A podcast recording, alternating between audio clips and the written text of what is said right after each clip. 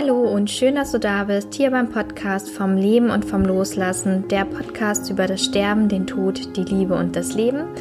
Ich bin Melanie Kustra und ich freue mich total, dass ich heute mit dir ein ganz besonderes Interview teilen darf. Und zwar ein Interview, was ich mit der Oberärztin Frau Dr. Schmotz-Kühn geführt habe. Sie ist Ärztin auf der äh, Geriatriestation bzw. Palliativstation hier in einem Krankenhaus in Darmstadt.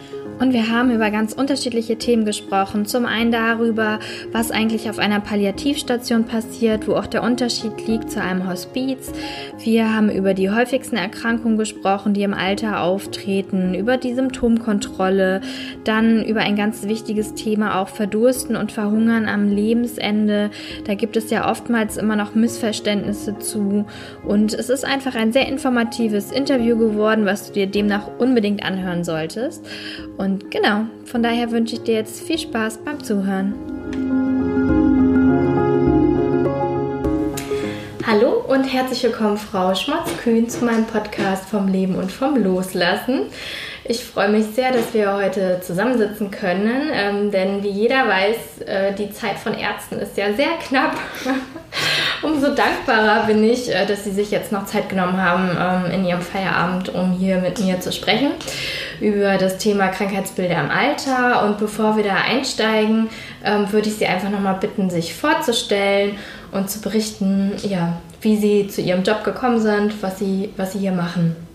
Also mein Name ist Katrin Schmotz-Kühn. Ich bin Oberärztin hier am Elisabethenstift in der Geriatrie und in der Palliativmedizin. Bin von Hause aus Internistin.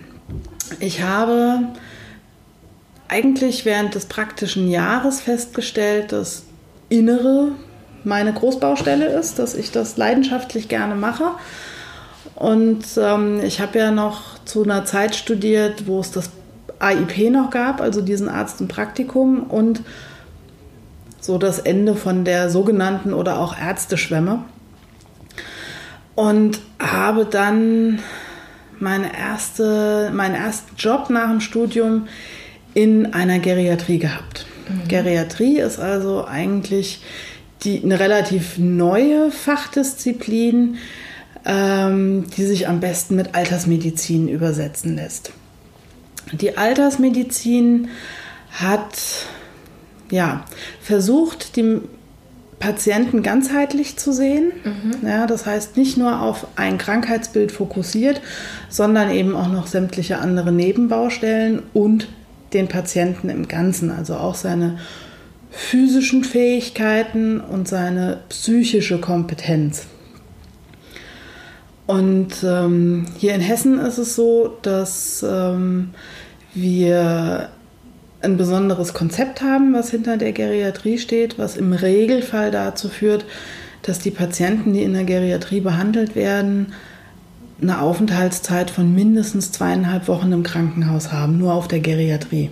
Mhm. Und das ist eine Zeit, in der man als Stationsarzt natürlich relativ viel Zeit hat, um mit den Patienten eine persönliche Bindung aufzubauen und auch mehr als nur das Notwendigste über die Patienten erfährt. Und das fand ich ganz, ganz spannend.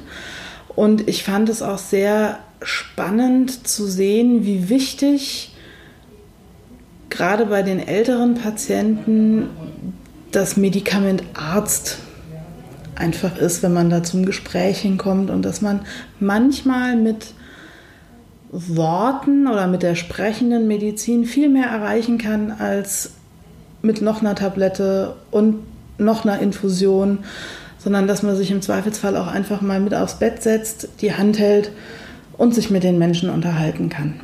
Mhm. Und im Vordergrund steht ja in der Geriatrie dann letzten Endes auch ähm, nicht, was hat der Patient, sondern was kann der Patient. Das heißt, wie ist die Funktionalität? Funktioniert das, dass der nochmal alleine nach Hause in seine vier Wände zurückkommen kann? Was braucht er da vielleicht noch an Unterstützung? Und was ganz ausschlaggebend für mich war, das ist, dass eine, eine ganz besondere Art der Teamarbeit ist weil wir natürlich als Ärzte nicht alleine nicht viel erreichen können, sondern wir sind insbesondere auf die Pflege und auch auf unsere Therapeuten, also sprich Physiotherapeuten, Ergotherapeuten, Logopäden, äh, auf die Sozialarbeit und auch auf die Psychologen mit angewiesen, damit wir alle zusammen mit dem Patienten was bewegen können und den Patienten, solange es geht, in der Selbstständigkeit behalten können. Mhm. Und das hat mich eigentlich geprägt. Und dann habe ich irgendwann das Haus gewechselt bin in eine andere Innere gegangen, viel Akutmedizin gemacht. Das hat mir auch Spaß gemacht. Aber mir hat dann so ein bisschen der, der sprechende Anteil gefehlt, weil das war halt überwiegend Diagnostik. Naja, und dann kamen natürlich auch irgendwann so die ersten Kontakte mit Sterbenden und da fiel mir auf, dass das eigentlich im Studium nie so großes Thema gewesen ist wie geht man damit um? Wie spricht man mit den Patienten über das Sterben? Wie spricht man mit den Angehörigen? Wie begleitet man beim Sterben? Und dann habe ich ein paar Sterbebegleitungen gemacht in der Klinik und war so ein bisschen irritiert darüber, wie viel einem das geben kann. Mhm, Kenne ich. Und das war dann der Punkt zu sagen, okay, jetzt musst du rausfinden, ob du die einzige Bekloppte bist, der das Spaß macht. Und habe dann beschlossen, ich mache meinen Palliativmediziner, weil wir natürlich auch in der Inneren als mehr oder minder erfahrene Assistenten immer wieder in Situationen gekommen sind, wo die Patienten am Lebensende einfach auch Symptome hatten und gelitten hatten und dem eigentlich ziemlich unbewaffnet gegenüberstanden. Und dann hat sich irgendwann für mich die Gelegenheit ergeben, als Oberärztin hierher zu wechseln. Und hier kann ich halt Palliativmedizin und Geriatrie miteinander verknüpfen. Ah, okay. Und das ist für mich eine super Sache. Können Sie noch mal erklären, was genau das Ziel einer Palliativstation ist und vielleicht auch den Unterschied zum Hospiz? Also Ziel der Palliativstation ist, dass hier im Prinzip Patienten aufgefangen werden, die aufgrund einer lebenszeitlimitierenden Erkrankung Symptome haben. Ja, seien es Schmerzen, Luftnot, Angst, Delir, was auch immer. Es gibt ja eine ganze Palette an Symptomen. Ähm, dazu kann aber auch das, äh, gehören, dass das soziale Umfeld vielleicht einfach nicht mehr, nicht mehr kann, ja, weil entweder niemand da ist und es zu Hause einfach nicht mehr geht und noch keine andere Versorgung gewährleistet ist. Ähm, oder dass der Partner, der das Ganze bisher weitestgehend geleistet hat, erkrankt ist oder ist. Das sind Fälle, wo wir dann auch mit zuständig sind.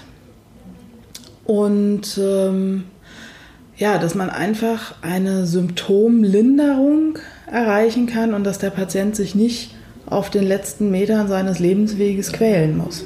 Mhm. Okay. Aber es steht fest, dass der Patient das nicht überleben wird oder nicht geheilt werden wird. Also das Leben überlebt bei uns ja, also überlebt keiner. ja. Ähm, aber eine lebenszeitlimitierende Erkrankung heißt ja erstmal, dass der Patient irgendwann sehr wahrscheinlich an dieser Erkrankung versterben wird. Mhm.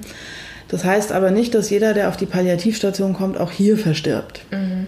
sondern primär ist natürlich das Ziel, den Patienten so gut einzustellen und die Versorgung so gut zu organisieren, dass wir ihn hier auch wieder entlassen können.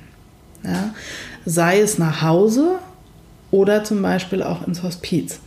Das Hospiz ist im Gegensatz zu einer Palliativstation kein Bestandteil eines Krankenhauses, ist also keine klinische Einrichtung, da sind keine Ärzte 24 Stunden vor Ort, sondern das ist im Prinzip eine Pflegeeinrichtung, die sich auf Menschen mit Erkrankungen am Lebensende spezialisiert hat, die also auch eine bestimmte Ausbildung erhalten haben, wie gehe ich mit den Ängsten und Nöten, die so am Lebensende auftreten, um, ähm, wie kann ich die Angehörigen begleiten und, und, und.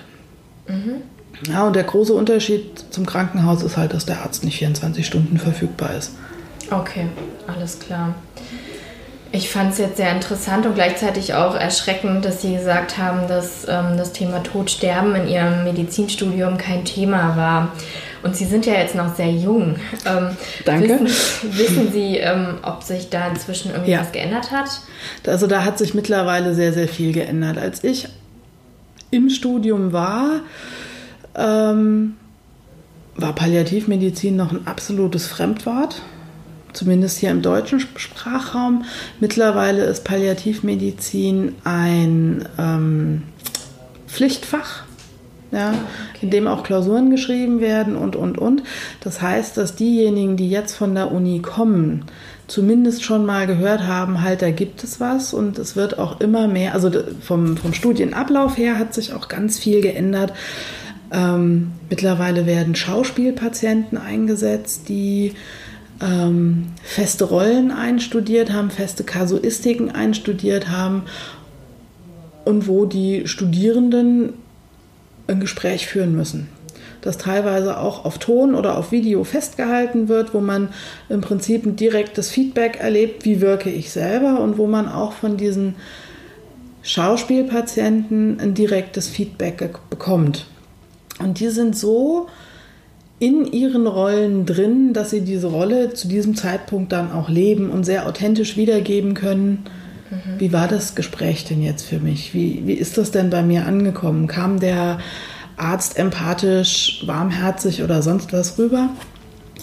Und das ist, glaube ich, ein ganz, ganz wesentlicher Schritt. Mhm. Ja, auf jeden Fall. Das ist ist ja schon mal schön zu hören, dass sich da was getan ja. hat. Also ich denke, die, die Horrorszenarien, ähm, hat von uns jeder schon mal gehört, dass äh, in irgendwelchen Kliniken die Leute zum Sterben ins Bad gefahren worden sind oder so. Mhm. Ähm, auch da hat sich ja mittlerweile Gott sei Dank ganz, ganz viel getan. Okay. Ja. Was sind denn die häufigsten Krankheiten, die im Alter auftreten und die Ihnen hier auch auf der Palliativstation begegnen? Also hier auf der Palliativstation sind es natürlich überwiegend Krebserkrankungen. Mhm. Ja, da ist es so, dass einfach mit dem Alter eine statistische Häufung auftritt. Ich hatte mal während dem Studium einen Professor an der Uni, der gesagt hat, irgendwann bekommt jeder seinen Krebs, ist nur die Frage, ob er ihn erlebt oder vorher an was anderem stirbt. Ähm, das hängt natürlich damit zusammen mit, der, mit den Pathomechanismen äh, der, der Karzinogenese, also der Krebsentstehung wo es auch um Umwelteinflüsse und, und, und geht. Und natürlich auch damit, dass die Menschen mittlerweile einfach viel, viel älter werden als noch vor 50, 60 Jahren. Ähm, wo möglicherweise die Veranlagung zu einer Krebserkrankung auch schon da gewesen ist, aber die Leute tatsächlich aufgrund von hygienischen Bedingungen, aufgrund von Kriegen oder ähnlichem einfach vorher gestorben sind und das gar nicht mehr miterleben konnten. Und dann sind es natürlich ähm, chronische Erkrankungen, Herzinsuffizienz, ähm, eine chronische Bronchitis, also so eine chronisch obstruktive Erkrankung, ähm, manchmal auch ein Parkinson. Es sind häufig neurologische Erkrankungen, also zum Beispiel auch Schlaganfälle, aber auch ähm, eine amyotrophe Lateralsklerose, also die ALS, die vor ein paar Jahren so quer durchs Internet gegeistert ist mit dieser Ice Bucket Challenge. Was also genau das passiert ist, da? Können Sie das nochmal erklären? Das ist ähm, eine Erkrankung, bei der einfach das Nervensystem kaputt geht ja, und dann das Gehirn nicht mehr mit den Muskeln kommunizieren kann und die Patienten im Prinzip eine, eine Lähmung erleiden.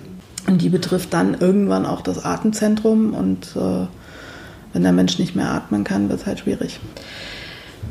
Was oder wann spricht man denn von einem natürlichen Tod?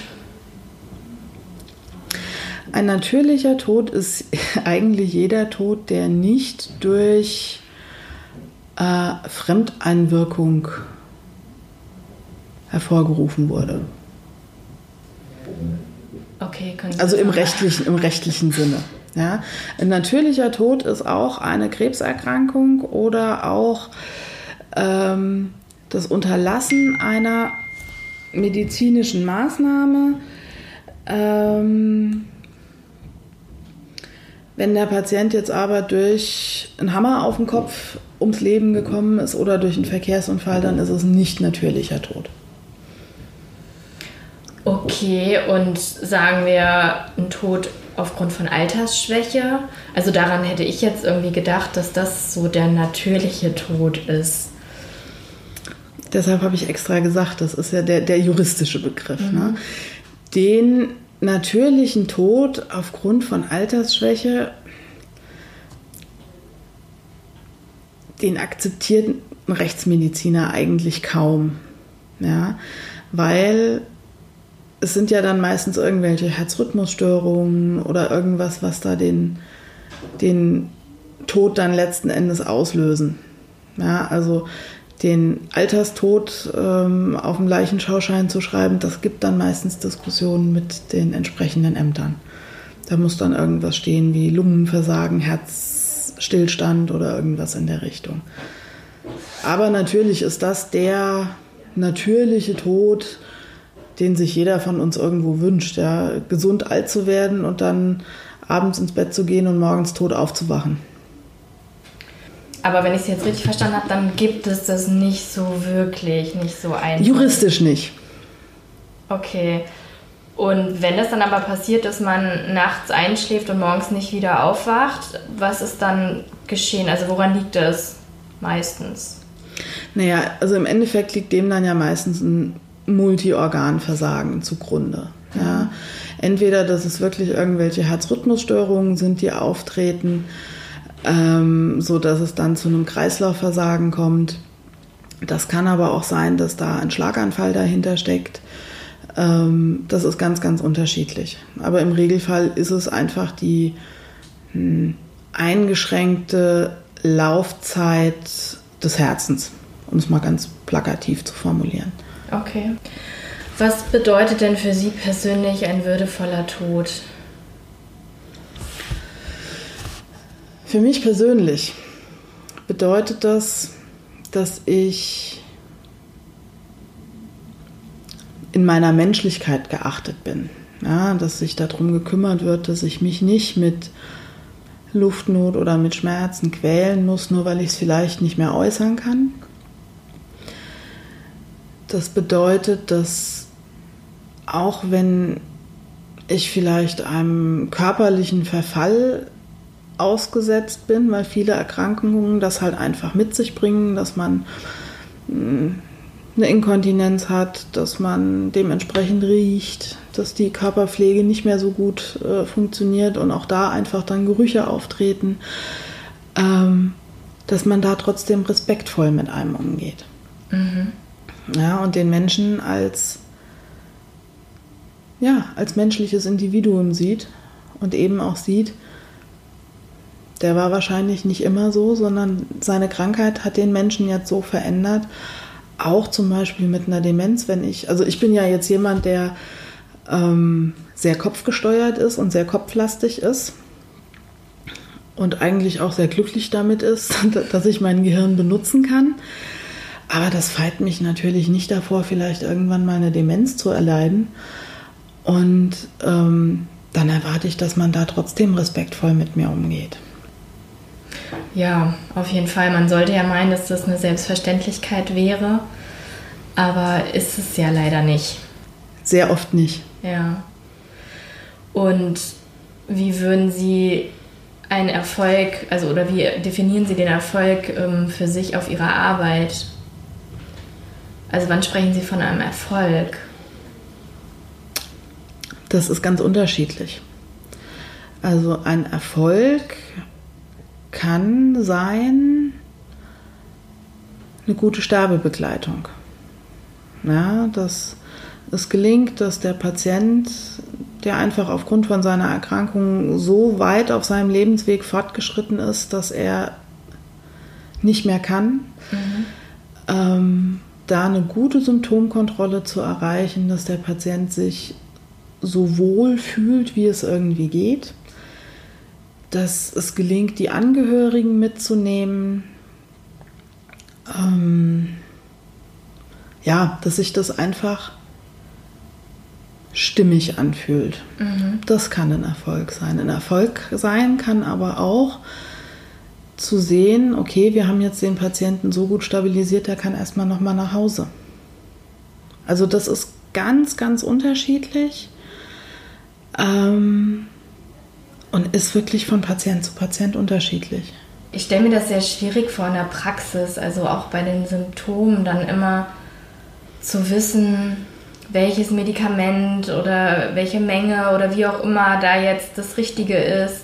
Vielleicht wünscht der Patient sich auch was, aber sie wissen, dass das vielleicht nicht das Richtige wäre. Ähm, inwiefern treffen Sie die Entscheidungen auch alleine oder beraten, also beraten Sie sich im Team? Also wir hier bei uns auf der Palliativstation, wir sind Gruppenschweine. Ähm, und wir gehen natürlich sehr intensiv auch ins Gespräch. Ja, ich lasse auch die ähm, Assistenzärzten hier auf der, auf der Station nicht mit irgendwelchen Entscheidungen alleine, sondern das wird äh, ausdiskutiert. Und wenn wir nicht zu einer eindeutigen Lösung kommen, dann wird auch der, der Chef nochmal mit ins Boot geholt oder auch nochmal eine andere Fachdisziplin, ein Neurologe oder ein Chirurg äh, um eben mit dem Patienten oder wenn der nicht mehr sich selber vertreten kann, mit dem Bevollmächtigten oder mit den Angehörigen, ähm, den wahrscheinlich am besten Weg zu finden. Mhm. Bei den Medikamenten ist es natürlich so, dass sich über die Jahre einfach Erfahrungswerte angesammelt haben. Ja, es gibt gerade im Bereich der Palliativmedizin aus hm, ethischen Gründen jetzt nicht so wahnsinnig viele Studien, die validiert sind. Aber man kann natürlich auf ähm, andere Studien zugreifen und hat einfach so seine Erfahrungswerte. Ja, also dass äh, Opiate bei Schmerzen helfen oder auch gegen Luftnot. Mhm. Ja. Und da ist es dann aber manchmal auch tatsächlich so ein bisschen Trial and Error. Ja, dass man natürlich erstmal das gibt, was vielen hilft, ja. Und wenn man dann feststellt, okay, irgendwie schlägt das jetzt bei dem Patienten nicht so an, wir müssen das Präparat wechseln, ähm, dann muss man das machen. Okay, aber Sie haben immer noch die Möglichkeit, sich da zu beratschlagen und. Ja, definitiv. Hm. Okay. Woran erkennen Sie denn, dass ein Sterbeprozess unaufhaltbar ist? Oder erkennen Sie das jedes Mal? Nee. Also auch auf der Palliativstation haben wir manchmal unerwartete Tode. Ja, dass der Patient zum Beispiel jetzt nur wegen Schmerzen zu uns kommt, ja, ähm, eigentlich noch relativ fit und vital wirkt und halt nur aufgrund von einem, was weiß ich, Brustkrebs und Knochenmetastasen halt Knochenschmerzen hat, aber ansonsten in einem Zustand ist, wo man sagt, der hat wahrscheinlich noch eine ganze Weile. Ja? Mhm. Ähm, weil ja auch eine metastasierte Krebserkrankung nicht heißt, dass man innerhalb von wenigen Wochen stirbt. Mhm.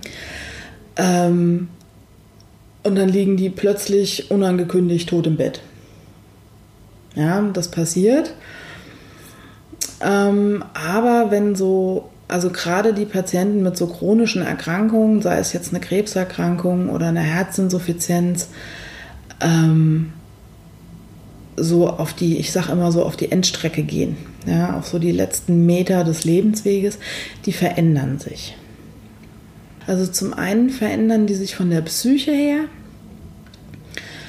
Ähm, manche werden sehr fokussiert.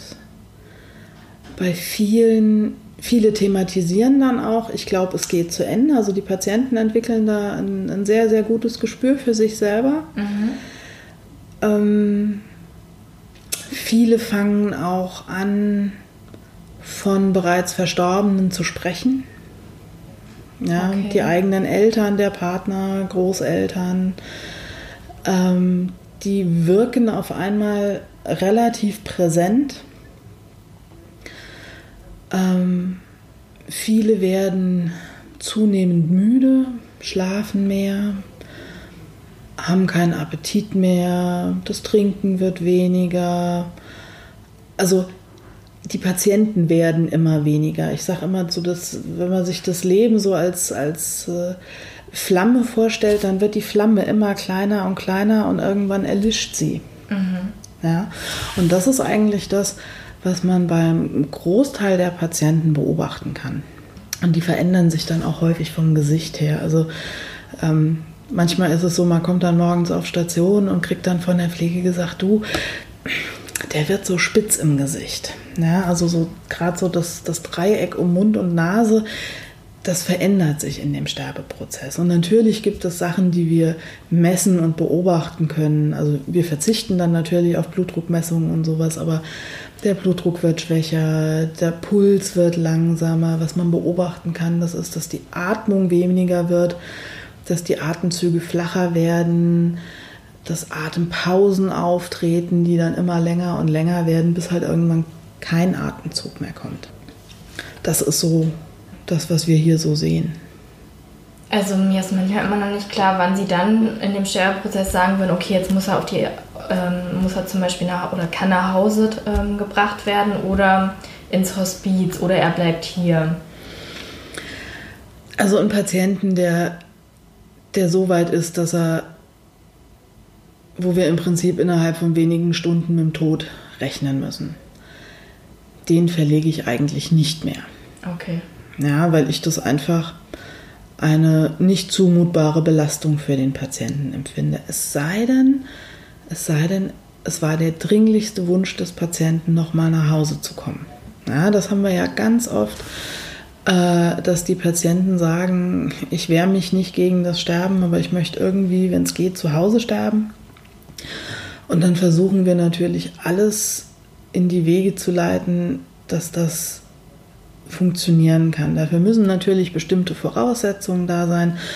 Es müssen Angehörige da sein, es muss ein Pflegebett vor Ort sein, es muss ein Pflegedienst mit involviert sein. Äh, Im Zweifelsfall muss das ambulante Palliativteam mit eingeschaltet sein, also dass so diese ganzen organisatorischen Sachen funktionieren. Und wenn das gewährleistet ist und der Patient noch so transportfähig ist, dass man sagt, okay, wir haben es wahrscheinlich mit ein, zwei Tagen zu tun, die der Patient noch hat, dann entlassen wir den auch nach Hause, wenn es sein Wunsch ist. Ansonsten würde ich da zum Beispiel sagen, würde ich auch ins Hospiz nicht mehr verlegen. Okay. Einfach um dem Patienten die Belastung zu ersparen und zum anderen ist das natürlich auch für die Kollegen im Hospiz immer schwierig, wenn die Patienten oder die Gäste ähm, nur so kurz da sind. Okay. Ja, weil da ja auch viel über Biografiearbeit und darüber, dass man die, die Bewohner kennt, gearbeitet wird und das ist einfach extrem belastend, wenn diese Liegezeiten so niedrig sind. Sie hatten ähm, vorhin auch erwähnt, dass die Patienten dann oftmals, wenn es dem Ende entgegengeht, ähm, weniger essen und auch weniger trinken mhm. automatisch. Ähm, ich hatte jetzt zum Beispiel mal einen Fall im Pflegeheim, wo ich eine Dame begleitet habe und die war Ende 90, ja, und ähm, es war schon sehr auffällig, dass sie halt im Sterben liegt. Und dann kam ein Pfleger und hat ihr dann Infusion gegeben und meint dann auch zu mir, ja, ähm, ich, ich kann mich ja nicht Strafe machen oder ich kann sie ja nicht verdursten lassen oder so. Und wie, wie ist das mit diesem Thema Verdursten, Verhungern am Lebensende? Also meiner Erfahrung nach ist es so, dass einfach der, der Bedarf am Lebensende nicht, nicht mehr da ist. Ja, und es liegt ja nicht daran, dass die Menschen nicht mehr essen können oder nicht mehr trinken können, sondern das Bedürfnis ist ganz oft nicht mehr da.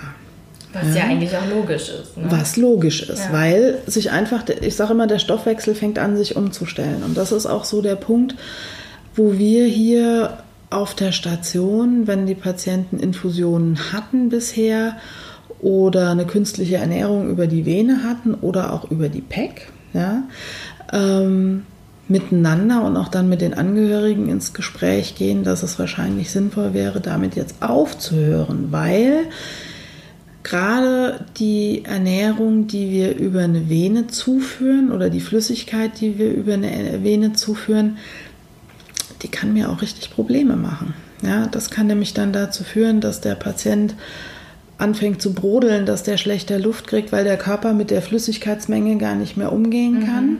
sondern das im Prinzip in die Lunge verschiebt. Und dann führt das dazu, dass ich den Menschen am Lebensende im schlimmsten Fall auch noch absaugen muss und ihn mit einem Absaugschlauch quälen muss. Mhm. Und das ist eigentlich das, was wir versuchen zu vermeiden. Was die Patienten dann häufig quält, das ist, weil die, die Atmung sich verändert. Viele fangen an, nur noch durch den Mund zu atmen. Das ist, dass die Schleimhäute trocken werden. Ja? Aber da kann man mit ganz wenig äh, Kniffen, also wir haben so im Prinzip so kleine Sprühflaschen, den Mund einfach befeuchten oder man nimmt ein, ein ähm, diese Pflaumentupfer, kann die mit Tee anfeuchten und damit einfach die Schleimhäute ähm, nass machen und das reicht den meisten. Mhm. Stimmt denn die Aussage, dass man sich strafbar macht dann als Pfleger? Davor haben viele Angst, das ist richtig. Ja, und das ist auch der Grund, warum häufig dann doch nochmal der Rettungsdienst gerufen wird. Ähm, und warum dann Sterbende häufig nach wie vor noch ins Krankenhaus gefahren werden und dann mit der Infusion im Arm dann doch versterben. Ähm, das ist so eine Grauzone. Natürlich ähm, kann es, wenn es jetzt böswillige Angehörige gibt, ja, die, äh, äh, die dann mit dem Anwalt drohen und äh, du hast und du hast nichts zu trinken gegeben und so. Ähm, diese Drohung steht im Raum. Ja. Ähm, auf der anderen Seite ist es ja so, wenn man im Vorfeld über sowas spricht und den Angehörigen sagt, wir haben das Gefühl, es geht so langsam aufs Ende zu und einfach das, was ich gerade eben gesagt mhm. habe, was da so mit so einem Körper passiert, habe ich eigentlich noch nie erlebt, dass Angehörigen sagen, wir wollen aber, dass das bis zum bitteren Ende okay. durchgezogen wird, weil die meisten einfach auch sagen, wir wollen ja einen würdevollen Tod. Und da ist es halt auch wirklich ganz, ganz wichtig, dass sich jeder mit seinem eigenen Tod und was bedeutet für mich Würde und würdevolles Sterben auseinandersetzt und das im Zweifelsfall in der Patientenverfügung festhält. Mhm. Ja, weil das ist auch eine Form von würdevollem Sterben, dass mein Wille berücksichtigt wird. Mhm. Und das kann ich ja alles in so einer Patientenverfügung festlegen, muss mich dafür natürlich rechtzeitig mit meiner eigenen Endlichkeit auseinandersetzen. Und ich glaube, das ist das, wovor sich viele scheuen. Ja, also ich nehme auch, äh, glaube ich, fast zwei Jahren inzwischen schon vor, eine Patientenverfügung zu schreiben und habe es jetzt auch noch nicht gemacht. Ich glaube eher aus Faulheit, also weil ansonsten beschäftige ich mich ja schon sehr viel mit dem Thema. Mhm. Aber ja, das ist äh, definitiv wichtig und richtig. Und ich finde es ähm, gut, dass Sie das jetzt nochmal so angesprochen haben, auch mit der, mit der Ernährung und mit dem Trinken. Also, dass man sich als Angehöriger, glaube ich, auch keine Vorwürfe äh, machen muss, wenn man das Ganze dem, also das Ganze dann auch zulässt, ja, ja. und wirklich sagt, so, nee, okay, das Wie ist denn das, wenn ein Tier stirbt? wenn, in, also Hund, Katze, was auch immer. Die fressen nichts mehr, die saufen nichts mehr, die ziehen sich zurück. Und das ist bei Menschen eigentlich gar nicht anders. Ja. Also weil warum auch, ja? Also wie Sie ja gesagt haben, der Körper braucht es halt genau. auch nicht mehr und dass es dann eben mehr schadet, als, ja. als dass es hilft. Ja. Äh, wichtig zu wissen, auf jeden Fall. Haben Sie selber Angst vor dem Tod? Nein. Gut. War das schon immer so oder kam das durch Ihre Arbeit? Das weiß ich gar nicht mehr so genau. Ähm, ich habe keine Angst vor dem Tod. Ich habe auch eigentlich keine Angst vor dem Sterben. Ich habe eher Angst davor, meine Familie zu früh zurücklassen zu müssen. Mhm. Aus welchem Grund auch immer. Ja, ich habe eine siebenjährige Tochter. Ähm, da würde ich natürlich schon sagen, der möchte ich, äh, da möchte ich auch noch auf der Hochzeit tanzen und äh, so diese Sachen, was glaube ich ganz normal ist. Also das sind so die, ich sag mal so die existenziellen Ängste, die, die ich, was das angehe, habe. Angst vor dem nicht mehr sein habe ich nicht. Glauben Sie, dass irgendwas passiert nach dem Tod, dass es ja. irgendwie weitergeht? Ja. In welcher Form, das weiß ich nicht. Mhm. Ja, aber, also ich bin ja als Mediziner auch so ein bisschen naturwissenschaftlich geprägt. Und ähm, auch wenn ich nie der große Physiker gewesen bin, aber so einer der zentralen Sätze der Physik ist, Energie geht nicht verloren, sie wird nur umgewandelt. Mhm. Ja, sie ändert den Aggregatzustand. Und wenn nicht Leben Energie ist, was ist dann Energie? Ja, was damit passiert, das weiß ich nicht. Das, das entzieht sich, ja. das entzieht sich meiner Vorstellungskraft. Aber insofern bin ich schon davon überzeugt, dass die, die Lebensenergie weiter existiert. Ja, In einer anderen ich, Form. Vielleicht tatsächlich auch irgendwann durch, durch Wiedergeburt oder sonst irgendwas, aber das ist jetzt nicht so mein, mein Spezialfeld. Ja, was ich immer wieder erlebe und ähm, was auch für die, für die Angehörigen immer ganz tröstlich ist.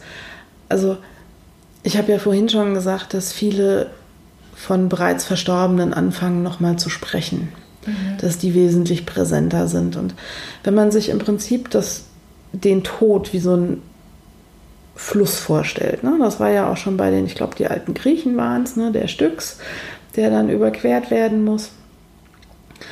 Äh, mit einer Barke, genauso wie wir auf unserer Seite vom Ufer denjenigen, der geht, begleiten, werden sie auf der anderen Seite vielleicht von denen, die schon vorausgegangen sind, erwartet. Mhm. Und deshalb sind die so präsent. Ja? Nur das Stück zwischen den Ufern, das muss derjenige alleine überwinden. Und das ist, ja, also das ist eigentlich so, finde ich, eine sehr tröstliche Vorstellung auch. Ja, absolut. Ich finde es auch sehr tröstlich, das von Ihnen zu hören als Ärztin, obwohl Sie ja ähm, gesagt haben, dass Sie sehr kopflastig sind und ähm, dass Sie dann aber trotzdem ähm, ja an was glauben, was sich wissenschaftlich jetzt auch nicht. Nein, natürlich nicht. Ja. Und ähm, das sind natürlich auch Sachen, die, die äh, auch immer wieder mit, mit Patienten und auch mit den Angehörigen thematisiert werden und wo ich auch sagen muss, dass so ein, eine gewisse Spiritualität im Sinne von an irgendetwas glauben ähm, eine ganz große Hilfe dabei ist, wenn man sich mit der Sterblichkeit, mit der eigenen Sterblichkeit auseinandersetzt. Ob man jetzt an, äh, an Gott glaubt und an das Bild, dass sich alle Toten auf seinem Schoß versammeln ähm, äh, oder als Engel wiederkehren oder wie auch immer, das hängt sicherlich auch so ein Stück äh, von der eigenen religiösen Prägung mit ab. Das hängt mit Sicherheit auch ein Stück weit vom eigenen Alter ab. Ja. Also als meine Mutter gestorben ist, war meine Tochter gerade zweieinhalb. Ja. Und für die fliegt die Oma als Engelchen hm. und passt auf sie auf. Und das ist für sie super tröstlich und das war für sie super wichtig. Schönes Bild auch. Ja, das führte dann irgendwann dazu, dass es, ähm, als wir gesagt haben, die, die Nonna sitzt auf der Wolke und guckt dir zu und freut sich bestimmt, wenn sie sieht, was du so treibst. Als es irgendwann gestürmt hat, hat sie gesagt, Wind nicht pusten, die Nonna fällt sonst runter. ja. Oh ähm, ähm, also da wir haben auch immer wieder Leute, die können mit so Vorstellungen überhaupt nichts anfangen. Die sind da absolut rational und sagen, wenn ich tot bin, werde ich zu Asche und Staub und das war's. Aber das muss ja jeder selber genau. wissen. Da ist ja jeder ja. von zu Hause irgendwie geprägt. Ja, das stimmt. Wird hier oftmals der Seelsorger dann noch verlangt? Erleben Sie das oft? Wir fragen aktiv nach. Ah, okay. Ja, also die Seelsorge ist bei uns fester Bestandteil des Teams. Mhm. Also sowohl katholisch wie auch evangelisch. Und wir fragen natürlich auch aktiv nach, ob sich der Patient eine Seelsorge wünscht, auch schon während dem Krankheitsverlauf. Einfach auch, um sich mal was von der Seele zu reden, um vielleicht auch einfach mal gemeinsam zu schweigen, gemeinsam zu beten. Ja, auch wenn die Seelsorge in die Patientenzimmer geht, die gehen ja nicht mit, mit Gott und Kreuz hausieren, sondern die bieten einfach an, da zu sein. Ja, und dann ist es natürlich so, dass wir auch, wenn wir sehen, dass der Patient jetzt in den Sterbeprozess kommt, dass wir dann auch nochmal aktiv fragen, wünschen Sie sich eine Seelsorge, wünschen Sie sich nochmal eine Krankensalbung, ähm, dass wir offen thematisieren, wenn Sie verstorben sind, wünschen Sie sich eine Aussegnung hier auf der Station und versuchen das dann entsprechend auch den Wünschen entsprechend zu gestalten. Okay. Und das ist schon häufig. Also auch bei Jüngeren wo man das manchmal gar nicht so erwartet, ja, scheint dann doch der Glaube immer wieder doch ganz, ganz wichtig zu werden. Ja, auch im Zusammenhang mit sich mit dem eigenen Tod und der Sterblichkeit auseinanderzusetzen. Ja, ich glaube auch, dass viele gerade, ähm, wenn sie dann halt wirklich ähm, erkrankt sind, dann doch nochmal irgendwie anders anfangen, darüber nachzudenken mhm. und irgendwie nochmal einen anderen Zugang finden zu dem Thema als davor im Leben. Ja. Und haben Sie ein, äh, ein bestimmtes Ritual, wenn die Menschen hier versterben auf der Station? Also ich persönlich ähm, habe das Ritual, ich glaube, das ist auch so was, was tradiertes, dass wenn ich direkt beim Versterben dabei bin, dass ich im Prinzip als erstes das Fenster öffne, um der Seele den Raum zu geben, mhm. den Raum zu verlassen. Mhm. Ja. Ähm und ich wünsche demjenigen eine gute Reise. Ja, weil ich finde, das passt zu diesem Fluss und Schiff und so passt Reise eigentlich ganz gut. Ähm wir haben hier auf der Station das Ritual, dass ähm, natürlich die, also erstmal die Angehörigen beim Patienten bleiben, wir dann aber natürlich irgendwann den Patienten fertig machen müssen mit Kinnstütze und allem drum und dran.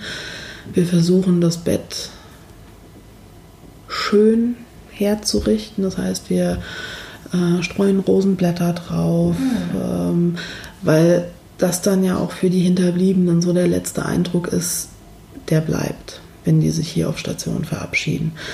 Ich glaube, mittlerweile ist es nicht mehr so häufig, dass die Menschen in der Leichenhalle nochmal aufgebahrt werden oder in der Trauerhalle aufgebahrt werden, sondern die unmittelbare Verabschiedung, die findet ja hier statt. Mhm.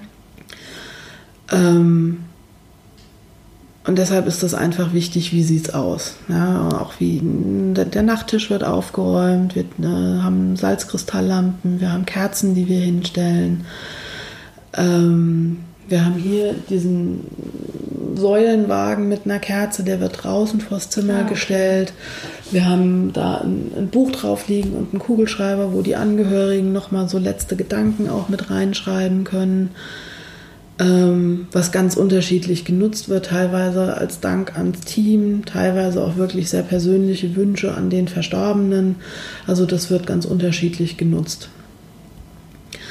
Und dann ist es natürlich so, dass wir auch im Team gucken müssen, wie gehen wir mit unserer Trauer um, weil natürlich auch das Sterben auf der Palliativstation mit uns und mit dem Team was macht.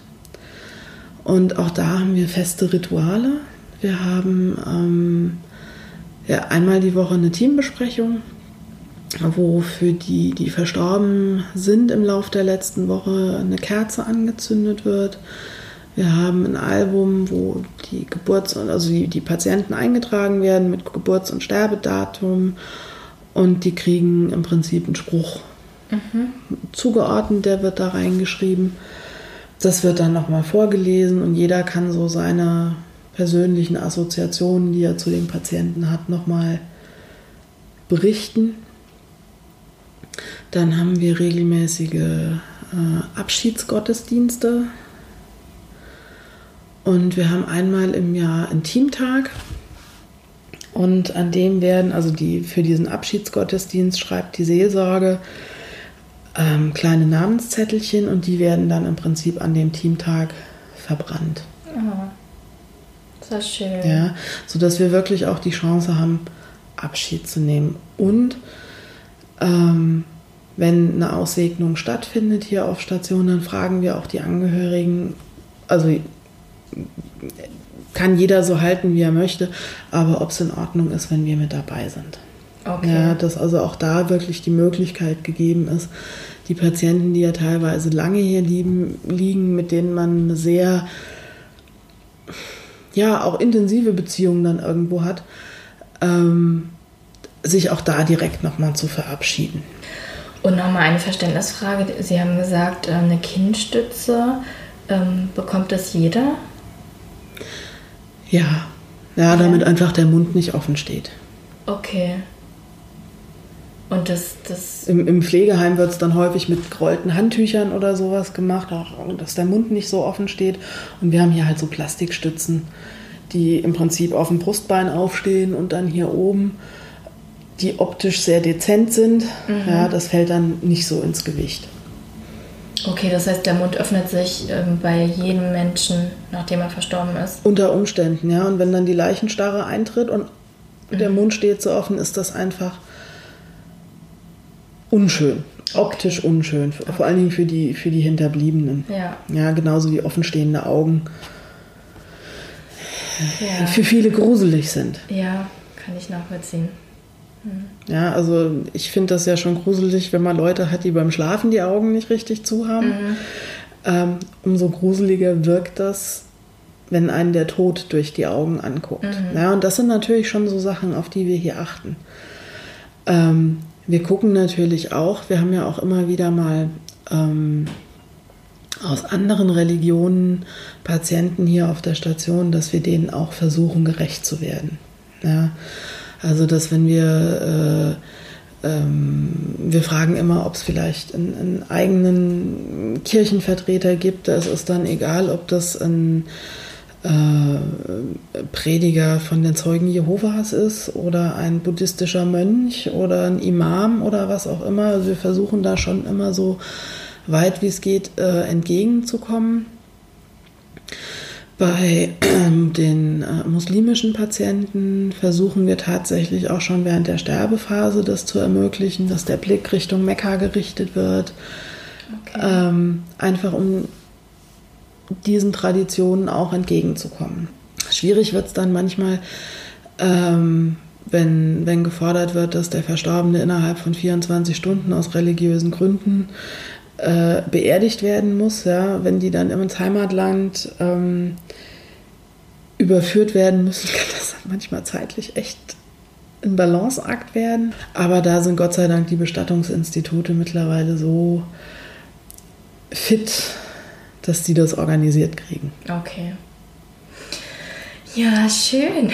Also interessant auf jeden Fall, ähm, so einen Einblick zu bekommen in Ihren Arbeitsalltag, wie so eine Palliativstation funktioniert. Und ähm, ja, ich bin mir sicher, dass, dass viele sich jetzt viel mehr darunter vorstellen können auch. Ja, aber was mir noch ganz wichtig ist, yeah.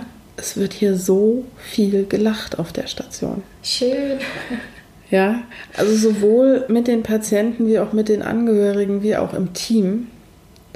Also das ist jetzt nicht alles nur traurig und alles, es dreht sich alles nur um Tod oder wie auch immer, sondern es dreht sich ganz, ganz viel um Leben und Lebensqualität. Ja, das ist mir auch im Hospiz aufgefallen und auch, ähm, ich war mal im Kinderhospiz und war total überrascht, ja, was für eine super Stimmung da herrscht. Ja, also Kinderhospiz ist ja nochmal was anderes als ein, als ein Erwachsenenhospiz, mhm. weil das Kinderhospiz ja auch so eine Entlastungsfunktion hat äh, für die Eltern, äh, wo man im Prinzip auch mal zu einem Erholungsaufenthalt hinkommen mhm. kann, um die Verantwortung äh, gerade auch wenn das jetzt so schwer äh, hirngeschädigte Kinder sind, das sind ja, es ist ja ein komplett anderes Klientel. Also mhm. Also im Erwachsenenhospiz ist es ja häufig wirklich die, die Karzinompatienten, die Krebspatienten, die im äh, Hospiz sind, die sind ja im Kinderhospiz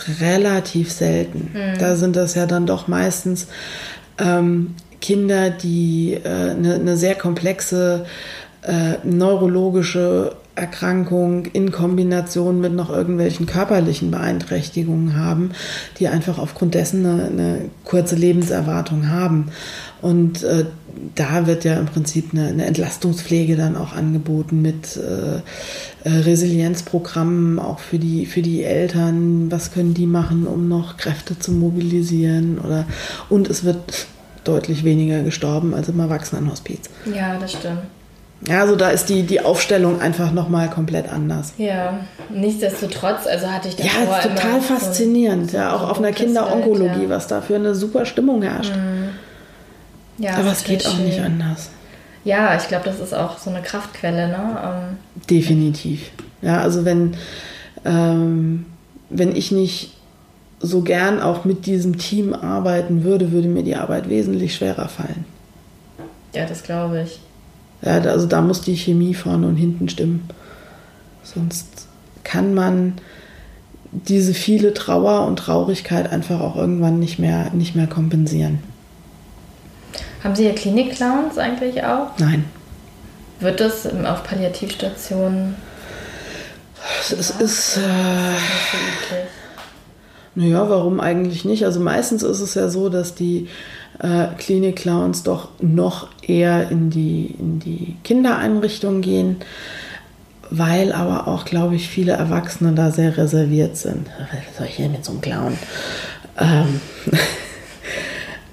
ähm, aber in der Tat ist das sicherlich eins von den Projekten, was man in den nächsten Jahren noch, noch angehen kann. Wir haben ja hier schon eine ganz, ganz weite aufgestellte Therapeutengruppe, ja, mit äh, Kunsttherapie, mit Musiktherapie. Wir haben ähm, ähm, noch eine Psychologin, die mit dabei ist. Äh, wir kneifen häufig beide Augen zu, dass auch mal ein lang vermisstes Haustier wieder zu Besuch kommen kann. Okay.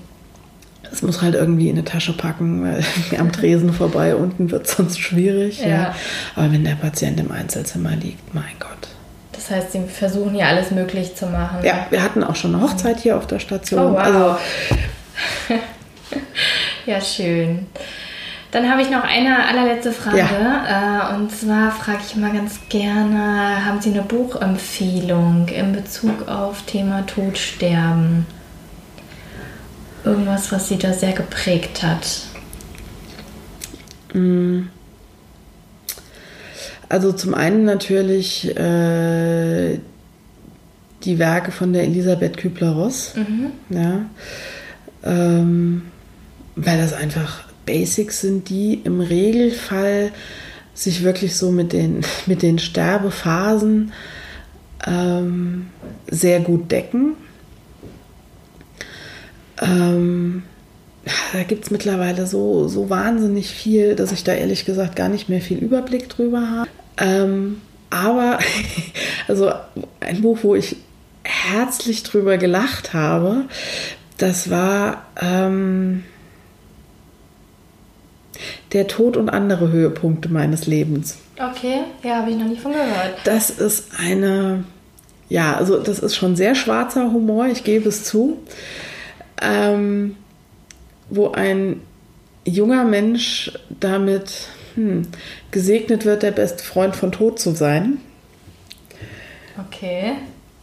äh, und Tod halt auch sehen kann, aber auch das Leben sehen kann und äh, sich in den Kopf gesetzt hat, er wird Arzt und macht Tod einen Strich durch die Rechnung.